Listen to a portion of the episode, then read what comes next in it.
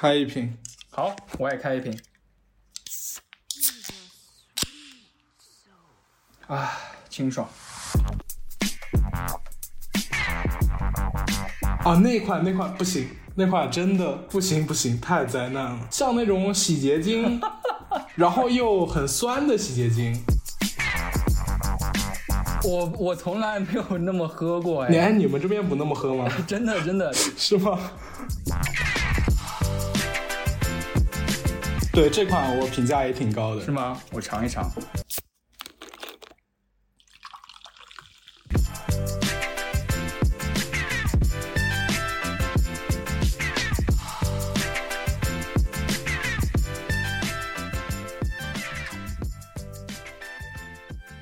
好，Hello，大家好，欢迎收听《偶然误差》。《偶然误差》是一档以名词解释为起点的播客。啊，我会针对当下最流行或者我最感兴趣、觉得最有意思的一些词条进行一番解释。当然，解释的过程当中难免会出现一些流动的误差，这些误差就是偶然误差。啊，那么这一期呢，我们要谈的词条呢，我相信大家也都看到了，就是一番炸。大家应该也也清楚的意识到了，这期我们要聊一个夏天非常开心的话题，就是饮料。然后这期呢，我邀请到了一个呃我长期关注的一个豆瓣友邻甜面人老师。甜面人老师先跟大家打个招呼吧。好，大家好，我是甜面人。对，为什么会让甜面人老师来聊呢？之后我们会详细聊到，他有一个比较漫长且我看来比较伟大的企划。就按他的话来说，是要喝遍全世界所有的饮料。大家如果去他的社交媒体看一看的话，就非常震惊，看每一个饮料都有自己的评分，都有。性价比等等等等的标准的打分。首先，我要对这个词条进行一番解释。其实最开始想聊饮料这期的时候，我其实是一个什么状态呢？是是我在浏览网页，然后日常找选题、找灵感，然后我突然发现我很自然的在喝，在喝一番茶，在喝麒麟的啤酒。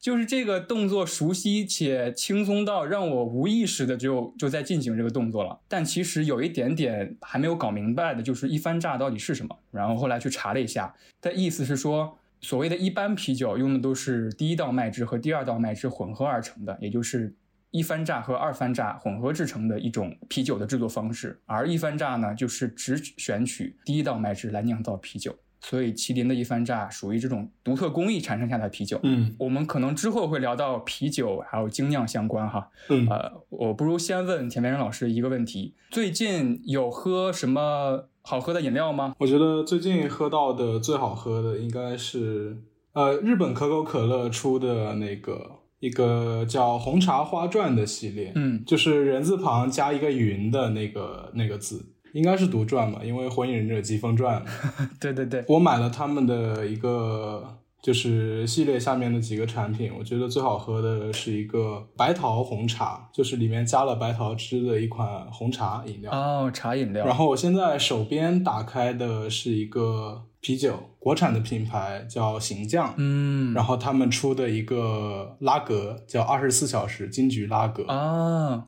我想先给田面人老师看一下我现在的书桌是什么样子，看到了吗？哦，看到了。对，我在昨天的时候去超市买了一二三四五六七八八款，嗯，买了八款饮料，其中有七款饮料我呃以前从来没有喝过。聊天的过程当中，呃，开一瓶新的饮料，然后尝尝它的味道，然后跟你交流交流感受，没准你可能已经喝过了有一些。呃，我看了一下，都喝过。喝过是吧？太好了。那我先开第一瓶哈，我最感兴趣的一瓶，嗯这个叫做百香果青椰味的美年达，对这款我评价也挺高的是。吗？我尝一尝。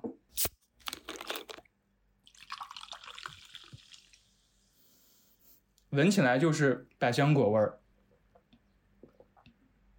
嗯，好喝哎。不过感觉它的青椰的味道没有那么浓，对椰子味是比较淡。它这个其实是一个出的一个低糖的系列，啊，它之前也出过一款是百香果和菠萝味儿，然后那款我就觉得酸味太重了，啊就是因为百香果和菠萝它都是酸味的嘛，然后这个是百香果加椰子，我就觉得酸味没有那么重，就比那款好喝一点。嗯，是的，很清爽，很解渴。如果加冰块的话，应该会很好喝。想先从自己最感兴趣的一个问题开始聊起，因为你好像从二零年开始嗯就有一年的自己喝饮料的总结，然后有一个豆瓣日记发出来，然后对很很漫长很长，然后有各种分类，比如说你分类了有气泡水，你分类了有茶饮料，然后你分类了有呃无酒精和有酒精的版本，还有乳饮料。嗯，你如何对饮料有最开始的划分的？我大致划分的是以下几个分类，第一个就是碳酸饮料，嗯然后第二个就是气泡水。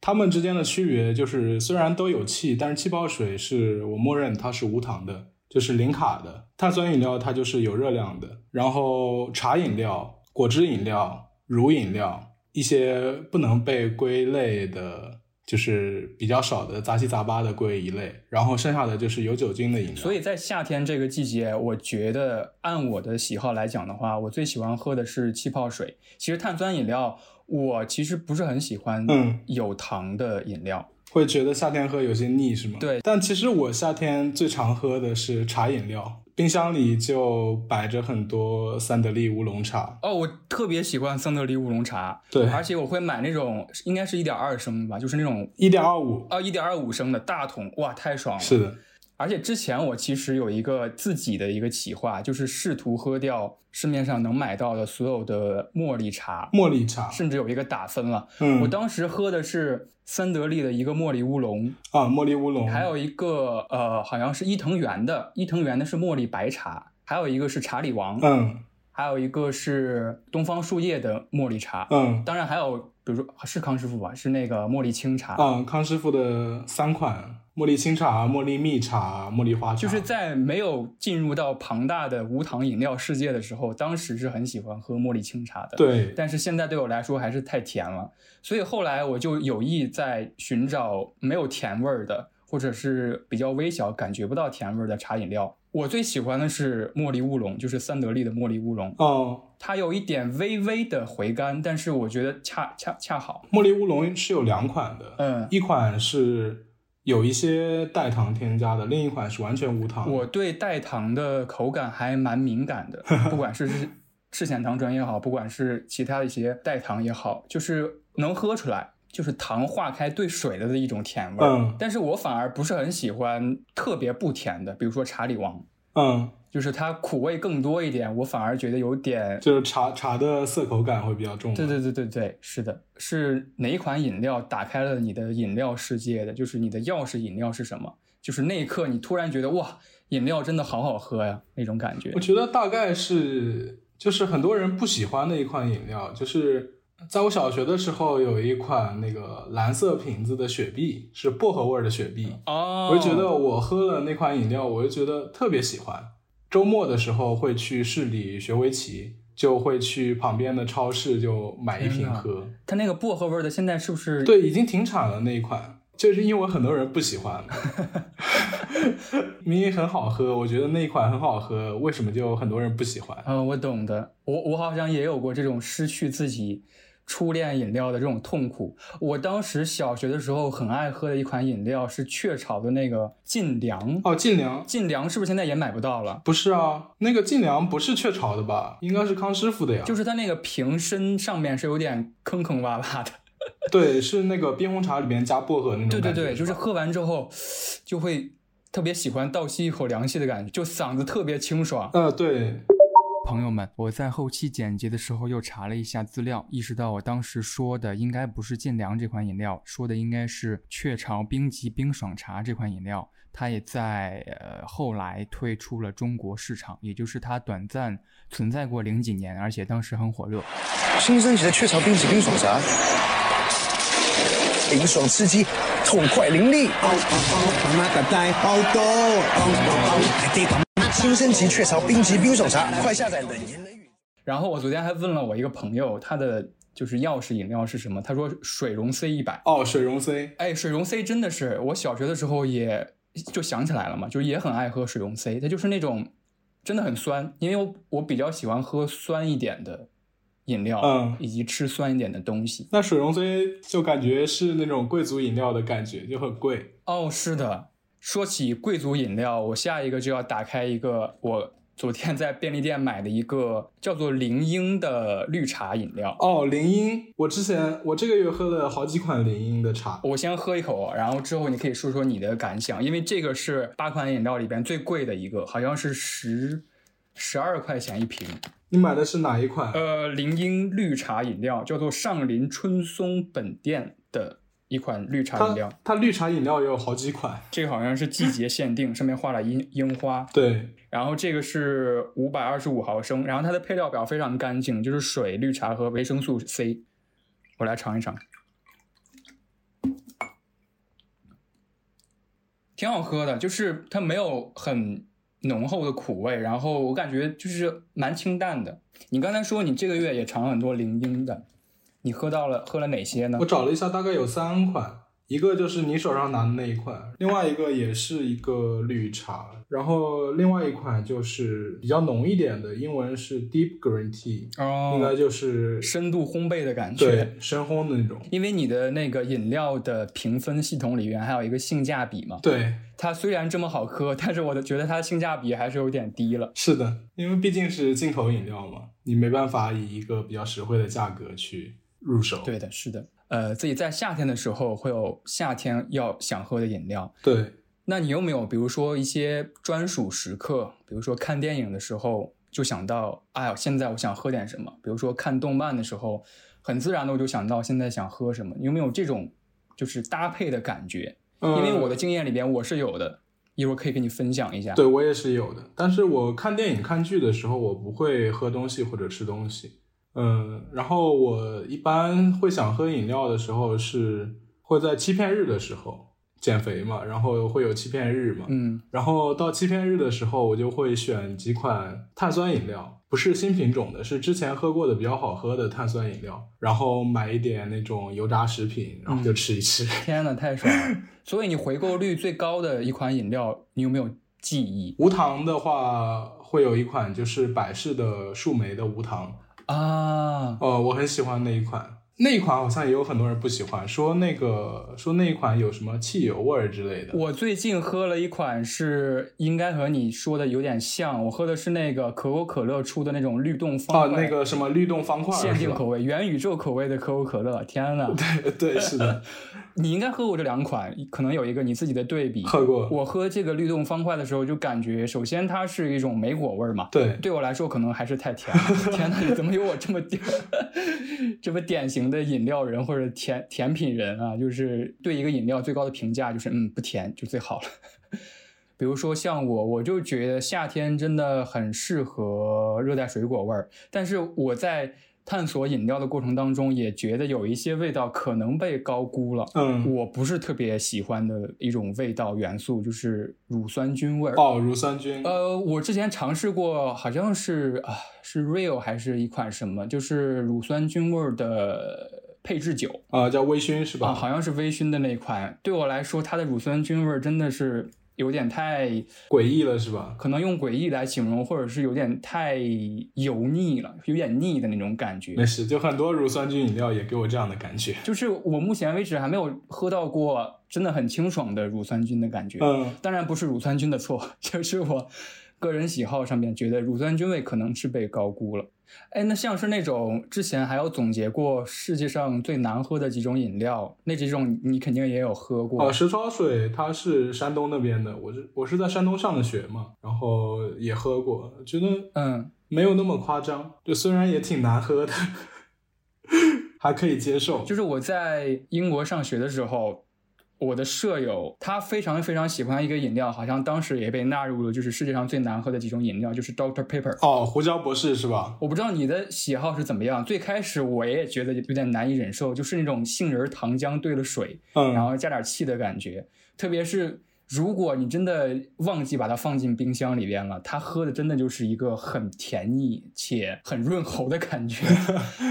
但是经过几次呃放进冰箱，然后的那个调教或者是习惯了之后，那段时间里边我还蛮常喝 Doctor Pepper 的。我觉得它还是有一种蛮上瘾的味道，可能是真的是甜味上瘾。可能我还没有喝过胡椒博士，对，它一直在我收藏夹里，但是我一直没有买下来过。那么说到这些可能有点难喝的饮料，我其实昨天还买了一瓶，不如我们现在尝试一下。我选的这款叫做屈臣氏干姜味汽水，哦因为我是一个对姜味儿接受有点无能的哦，一个人。大概懂。他给我的感觉就是比较冲，他那个姜味儿会在中段的时候就很冲鼻子那。我就开始了，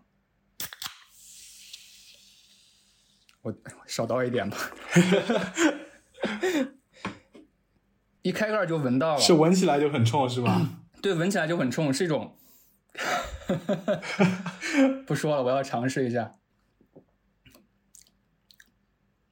嗯，还好，还好，就是中段确实有你有你说的那种感觉，就是姜味儿，但反而前边刚入口的时候感觉是没有姜味儿的，是一种调配过后的有点酸味儿的气泡水的感觉。嗯，但是喝的时候确实，因为这个杯子杯口会时时刻刻萦绕着那种姜味，我觉得它应该是做过产品调整。那肯定呀。而且我记得好像也是小学的时候吧，呃，是不是可乐也出过什么姜汁儿可乐？我不清楚你小时候喝的是什么，但是小时候有一款姜汁可乐，它不是可口可乐出的。嗯，但是可口可乐去年有出一款冬季的限定款，就是姜汁可乐。对它那种，它就是在包装上写的，就是要加热。你喝过加热过后的可口可乐吗？小时候经常喝，啊，就是在家庭聚会的时候，就是冬天，就回到农村灶台烧炭，然后烤火的那种，然后上面就是用那个水壶烧水嘛，嗯，他就会把可乐灌在那个水壶里边，然后底下铺一层姜，我、天哪就！烧开了就倒到杯子里喝。我我从来没有那么喝过哎，你哎，你们这边不那么喝吗？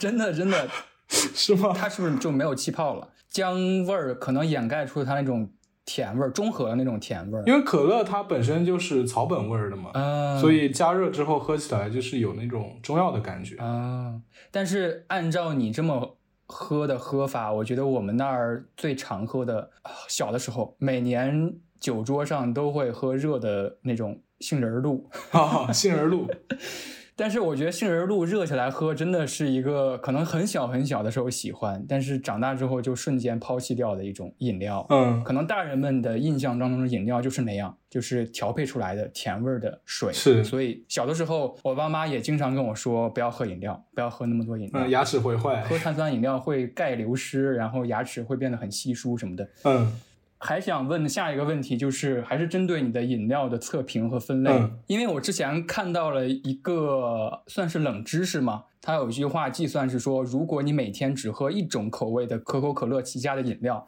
那么你需要喝连续喝九年 才能把它所有的饮料喝完。所以你当时诞生出要喝遍所有饮料的这个想法，以及你是如何评测一个饮料，想出那么些指标的，比如说你的指标是性价比，嗯啊、然后你有一些指标可能还有呃甜味儿啊，或者是对气泡饮料里边会有沙口感那种感觉。呃，我最初的其实想法很简单，呃，因为我本身体重比较大嘛，然后当时是我在减肥的一个阶段，然后那个时候我发现了一个问题，就是单纯的去控制饮食的话，就可能会比较困难，因为减肥的第一步是改善饮食习惯，然后那个时候就有一个行为叫无意识进食，哦，就是你会在不知不觉中吃很多东西，但是你想不起来，嗯就是可能随手抓了一把吃的，抓了一瓶喝的，你喝了之后，随后就忘了，所以你就不会把它计入你的热量计算里边。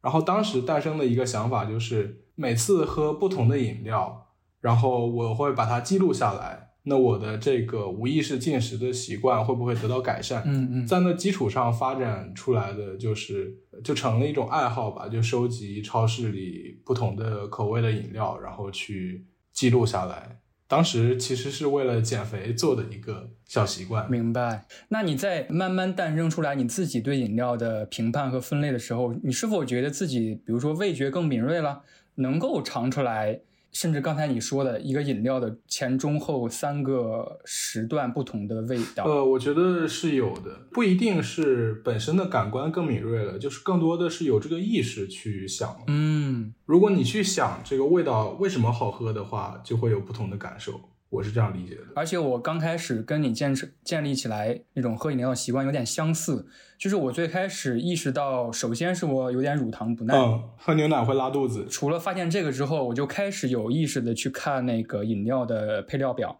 然后我后来又发现自己一个身体的特质，就是可能大多数人可能也跟我一样，就是喝甜的饮料之后会犯困，血糖升高嘛。所以之后我就开始慢慢训练起来，自己先看配料表。我对乳茶饮料现在还有还有一种分类叫做轻乳茶饮料，代谢压力更小的是乳茶饮料。但是目前我还没有找到那个很心仪的乳茶饮料，不知道你有没有推荐？哎，我刚好前几天买了一款喜茶出的那个轻乳茶，首先是很高兴，因为捡了一个漏子，就我买了一箱十五瓶，然后才不到四十块钱。啊一个不到三块，，对，它正价买的话，一瓶大概要十块左右。喝起来我觉得味道也也还好。我买的是那种一个叫什么鸭屎香，哦，鸭屎香。我之前喝奈雪的茶的时候，它推出了一款鸭屎香，好像是广东那边的一种茶，我感觉还蛮清新的。反正比那个元气森林的乳茶好。对我我要说点坏话，就是元气森林这个牌子我很不喜欢，因为感觉它的溢价太高了。不管是气泡水也好，茶饮料也好，还是乳茶也好，它给我口味的感觉就是不值那个价格。那说到了元气森林，下一款我就要尝试是元气森林出品的鲜茶是吧？鲜茶桑叶茶。哦，我从从来没有喝过桑叶茶，然后这个是无咖啡因、零糖、零脂、零卡的版啊，本。其实就是植物饮料。它的配料表我看一下啊，水、桑叶提取物、苦瓜粉，天呐，食用香精，哦，这个是也是有食用香精的。闻起来没有什么用，因为闻起来都是姜汁儿的味道。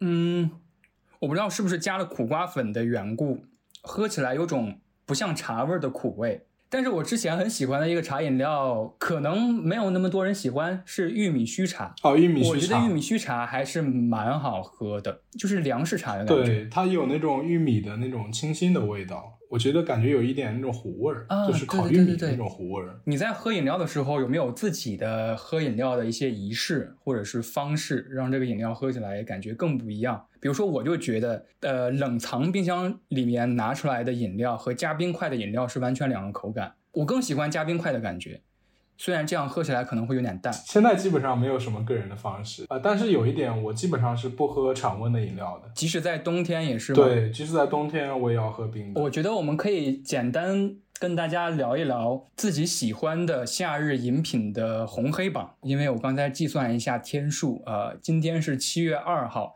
再过两周左右，也就是七月十六号，就是正式二零二二年的入伏了，嗯也就是夏天最高温的时间段了。你跟大家推荐几种夏日最适合喝的饮料？首先还是推荐一下三得利那个乌龙茶，就是无糖的那一款。然后另外有一个就是我最近喝到的会比较好喝的一款叫美年达的，它新出的一个果汁气泡饮，啊一种是。橙子味的，一种是苹果味儿的，我更推荐苹果味儿的，就是它里边是添加了真正的果汁的那种感觉，青色的青苹果的感觉，就是甜度不会太高，然后又比较清新的一款碳酸饮料。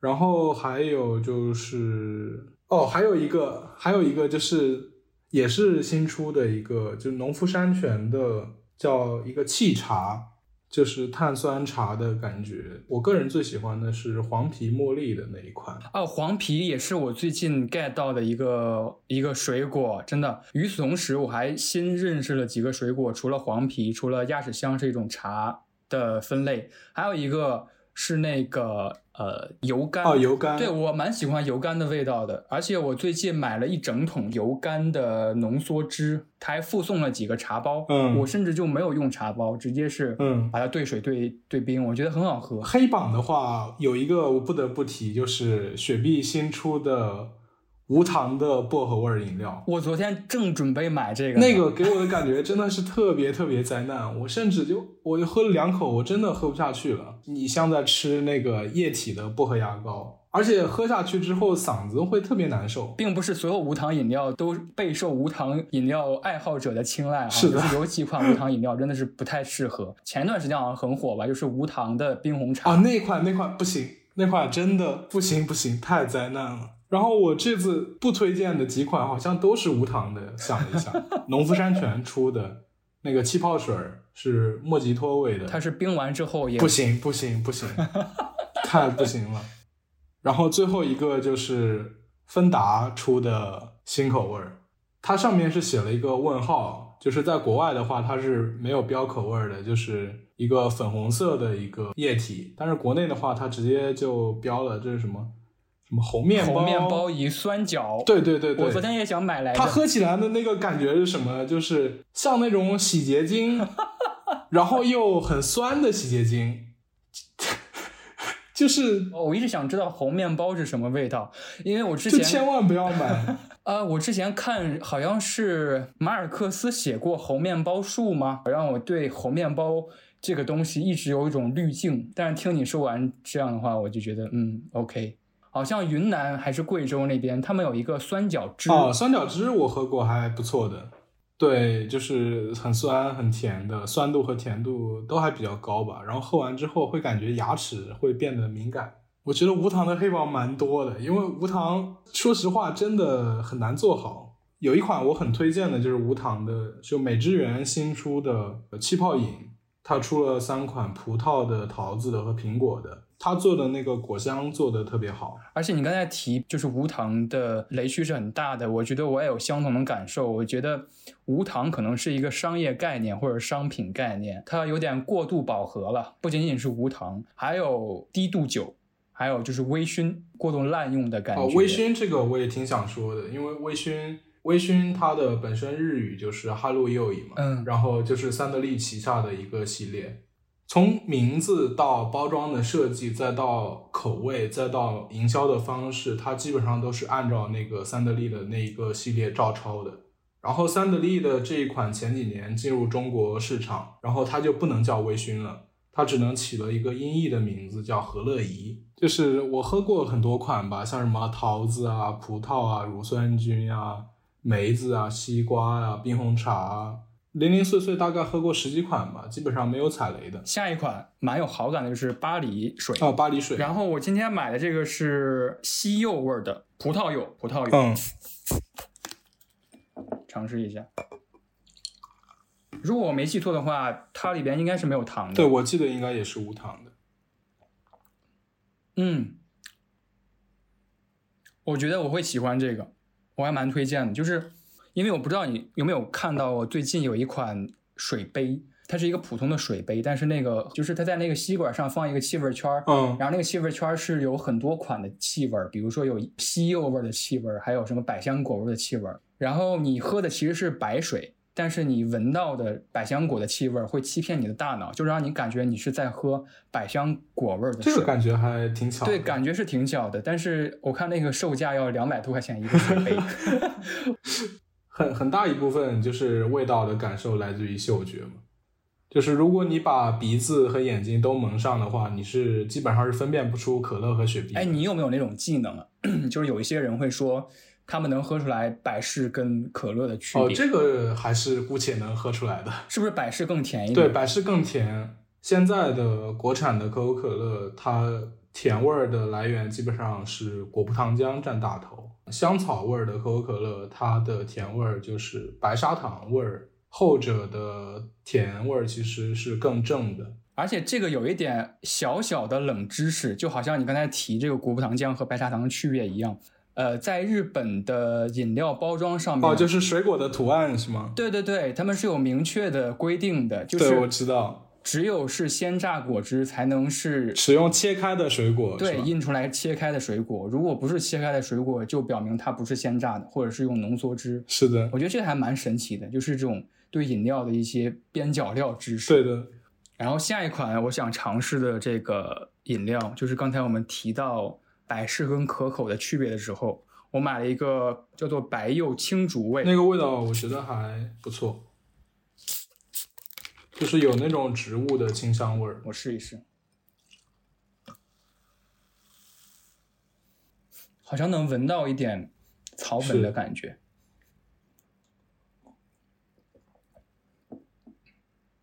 嗯，这个味道我不知道该怎么形容，有一点像我吃过的一款口香糖。我感觉那个那个系列是百事出的一个泰气的系列嘛，它最开始出的那个味道是桂花味儿，然后后来出了一个白桃乌龙味儿。然后这个白柚青竹味儿是最新出的。你有没有那种呃自己的方法呀？因为我之前跟朋友聊天的时候，他们有一个苦恼，就是说他们很难喝完一整瓶的气泡水。我自己的方法是，如果喝不完某种气泡水，我会把它倒过来放放进冰箱，第二天好像能保存百分之七八十的那种沙口感。我我没有，因为我不会喝不完。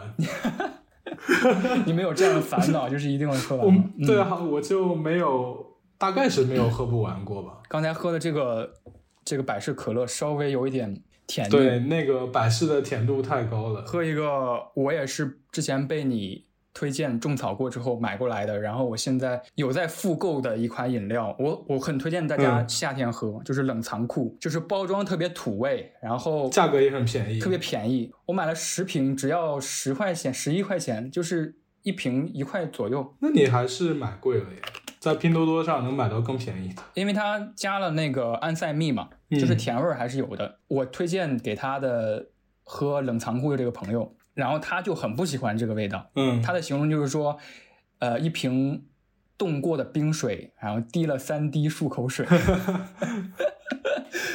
我后来慢慢接受起来了，就是感觉比普通的喝冰水要更清爽一点，因为它加了薄荷提取薄荷提取物。它这个其实是一个云南那边本地的一个饮料。然后我之前就发在小红书上的时候，有人评论说这个饮料的配方其实改过一次。啊，就是以前它没有加安赛蜜，这个安赛蜜是后来改配方之后再加的。他说他小时候喝的时候是只有水和薄荷的，没有没有甜味。很想尝试一下没有甜味的，应那应该就是买点薄荷就好了吧？薄荷泡水，我也觉得。而且我之前跟你聊的时候，其实我发现我跟你的习惯有一点点不一样，就是我自己会调配饮料，嗯，然后你说你是。比较不喜欢调配饮料的，我比较懒嘛。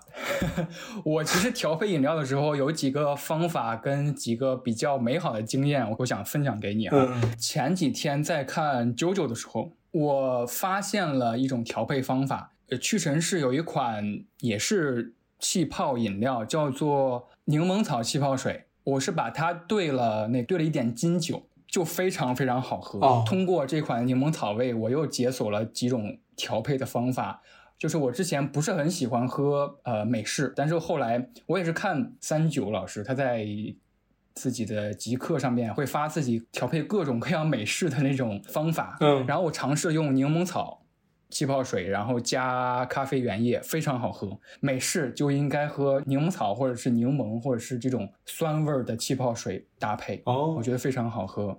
而且说到看动漫，我特别喜欢看 JoJo 嘛。然后我在那个 YouTube 看到有一个视频非常有意思，就是他总结了 JoJo 角色们最喜欢喝的饮料是什么，有点半玩梗的性质。但是它里边有提到一个人物，它第四部有一个人物叫做广濑康一，是我非常喜欢的一个角色。然后那个外国博主给他总结他喜欢的饮料是果贝爽，我给你发一个图，你看一下。哦，这个。它叫果贝爽，因为我很喜欢这个角色，然后这个饮料也是我特别喜欢一个饮料。就是我大学的时候，我几乎每一天上课的时候都会去便利店买一个这个饮料。它其实有两款，就是有一个很高的这一款，比这个袋装的要再大一点的一个袋装。然后它那个盖头吧，就是瓶盖是一个四四方方的，像骰子一样的一个形状。那个是给大人喝的，因为它里边有一点有白砂糖，然后有食物添加剂。哦，但是这个袋装的呢？它就是专门给儿童，就是设计给儿童喝的饮料，所以他在创立之初定下来几个标准，就是没有人工色素，没有人工添加剂，没有人工防腐剂，就只有果汁，只有果汁，哇，非常好喝。知道这款饮料的时候，其实还是我在大学的时候上一门课，然后给我们上课的是一个外教，是一个英国人，然后他每天上课前会跟我们闲聊嘛，然后他有一天上课的时候就给举了这个饮料，说你们有没有喝过这个饮料？就是果贝爽，他说这个特别好喝，嗯，然后我推荐给你们喝，而且我推荐给大家买这种就是小袋儿的，就特别的易保存，毫升数很小嘛，你喝也不会觉得很很撑的感觉。然后我接下来要尝试的就是倒数第二款了，就是这个丘陵格瓦斯。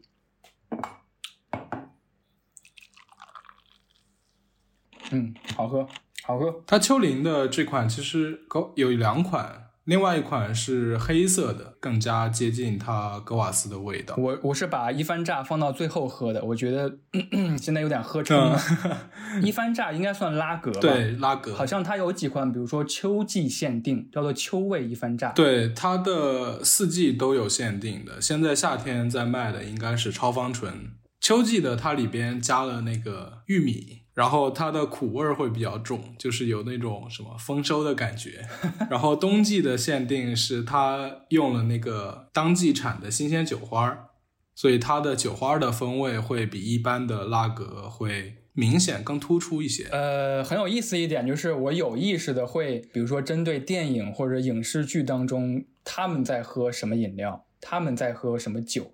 就很感兴趣，有意识的会，比如说记录下来。嗯，从一个饮料完全能体现出来，这个作者或者这个导演他们自己独有的一些文化意识，我还蛮喜欢这种态度的。就是我之前很喜欢看那个硬汉派推理嘛，就是侦探小说那一类的。嗯，雷蒙德·钱德勒会经常写主角很爱喝波本威士忌，螺丝起子，螺丝起子，然后波本威士忌，然后我印象很深刻，我之后也学到了一款调配方法，在《漫长的告别》里边，他写的是有一个角色很喜欢在威士忌里边加咖啡，嗯，然后我后来就尝试了，我原本以为这是一个就是很灾难的调配方法，就是一个嗯。一个很苦很涩的东西，然后再加一个很苦的东西，但是我还蛮喜欢这种口感的，你可以想象那种威士忌其实有一点点怎么说呢，杏仁的甜味儿。加入咖啡之后，好像中和了一下，变成另一种比较厚重的味道，喝起来还蛮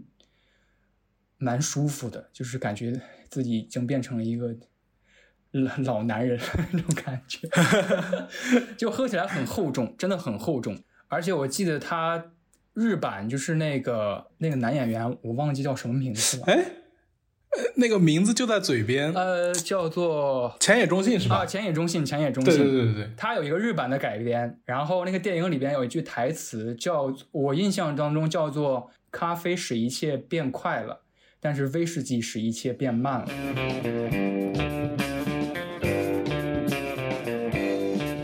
漫长的告别当中，他是这样写的：咖啡全流了下来，空气像平时一样丝丝涌入，咖啡沸腾冒泡，逐渐平息。我取掉咖啡壶的上半截，盖子槽口向下放在滤水板上。我倒了两杯咖啡，在他那杯里加了一点威士忌。特里，给你喝黑的。同时，我还收集了一些书中写饮料的描写，《春宵苦短，少女前进吧》当中有这么一段话：我爱喝鸡尾酒。阿卡普尔科自有古巴椰林飘香，品鸡尾酒就像是挑选一颗颗宝石，感觉十分奢侈。如果太平洋的海水是朗姆酒就好了，我就是这样爱着朗姆酒。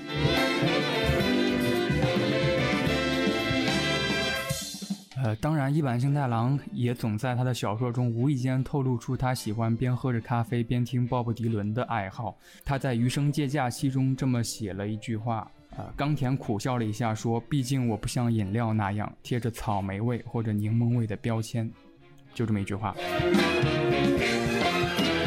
我在呃英国留学的时候，经常会买一个啤酒，叫做精酿狗，就 Brew Dog。哦，酿酒狗是吧？对，应该算是一个比较入门的精酿品牌吧，它就是是价格还蛮低的。而且它的一款 IPA 也是很多人入门 IPA 的一款，叫那个朋克啊，对，朋克，朋克 IPA，我还蛮喜欢，挺好喝的。而且那个酒厂也挺有态度的，他的那个创始人好像是在工厂打工。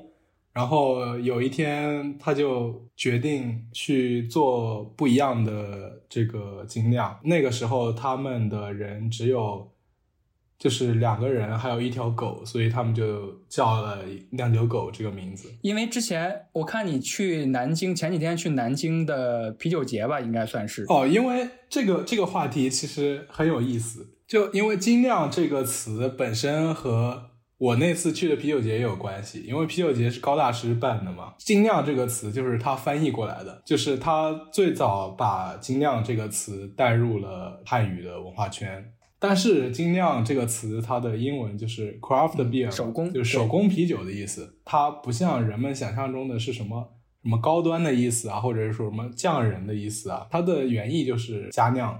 美国不是有一段时间禁酒吗？酒鬼想喝酒，都是要么是去黑帮那儿买走私的酒，要么就在自己家偷偷酿。然后到了二十世纪的后半段，然后人们就不满足于市面上都是那种工业拉格，加酿复兴运动就是在美国诞生了。我想问问你是什么时候开始接触精酿的，以及你印象比较深的是哪一款精酿？接触精酿大概也就是去年的事情。也就到现在为止也不到一年吧。我那个时候其实已经喝了很多饮料了。那个时候我就把目光盯上了啤酒的货架，然后那个时候开始我就开始喝，呃，就是开始有意识的喝不同牌子、不同口味的啤酒。工业拉格喝腻了，就开始慢慢的接触精酿，就是开始知道啊，原来有一种啤酒。就是跟市面上卖的啤酒它是不一样的。给不是特别爱喝酒的人推荐一款精酿，是一款世涛。不行吧？你这个有点太重口了是吗？对啊，你怎么一上来就推荐世涛呀？好像叫做花生酱巧克力世涛。世涛，我跟大家解释一下，它确实苦味更大一点，然后酒精度也更高一点。它那个英文就是 stout 嘛，就是它原本的意思就是一种厚重的口感。但是我打开那个世涛的时候，真的是满鼻子的都是巧克力花生的味道，非常非常香。你这个推荐应该是给可以喝一点酒的人推荐。呃，先推荐一些对可能不太喝酒的人会可能会比较接受的一些酒款。林德曼的一些酒款，比如说林德曼桃子啊，这种是很出名的一些个酒款。下一个话题还蛮有意思，就是最近出来一个词嘛，啊，雪糕刺客，就是你买的时候，你完全不知道它能这么贵。你在喝饮料的时候，你有没有这种很很值得吐槽的经验？饮料如果是质量好的话，就是很贵的话，它是能一眼看出来的。我是我是有这样一种感觉。而且关关于那个。饮料的包装，我之前还 get 到一个小知识，就是为什么碳酸饮料和气泡饮料的瓶底都有五个瓣儿呢？它为了方便运输，运输过程当中一定会有挤压也好，或者是摇晃也好，它会为了分散瓶内气体的压力，所以要造五个，就是那种花瓣的感觉。哦，我觉得最后一个话题，我想谈谈饮料的一些刻板印象，或者是一些。自己发现的饮料的一些经验，我跟大家说一个非常怎么说呢，很个人的一个经验，呃，就是对于呃鲜榨果汁的储存是一个 非常倒霉的一个经验。我给你发一个图，看到了吗？爆瓶了是吗？对。住合租公寓的时候，留学的时候买了一瓶玻璃瓶装的还是什么瓶装的，也就是桑葚汁儿。大家一定要注意，如果买鲜榨果汁儿，特别是这种百香果这种浓缩的鲜榨果汁儿，如果喝不完，一定要把它倒掉。尤其是在这种天热的情况下，当时很像案发现场。我之后可以把这个图发发到社交媒体上，大家可以看一下。对，其实啤酒也是，现在的很多啤酒不是会加大量的水果嘛？有一种风格叫果泥嘛？啊，果泥就是果泥啤酒，然后夏天。就是果泥爆瓶的这种事故的多发的，现在饮料已经有很多很多款了。我觉得大家可以完全按照自己的逻辑，然后要记得看配料表，呃，添加剂，然后不要喝太多的碳酸饮料。我觉得就可以完全保持一个健康的状态去探索饮料世界。在夏天常备一点喜欢的饮料、健康的饮料，是一个非常开心的选择。是的。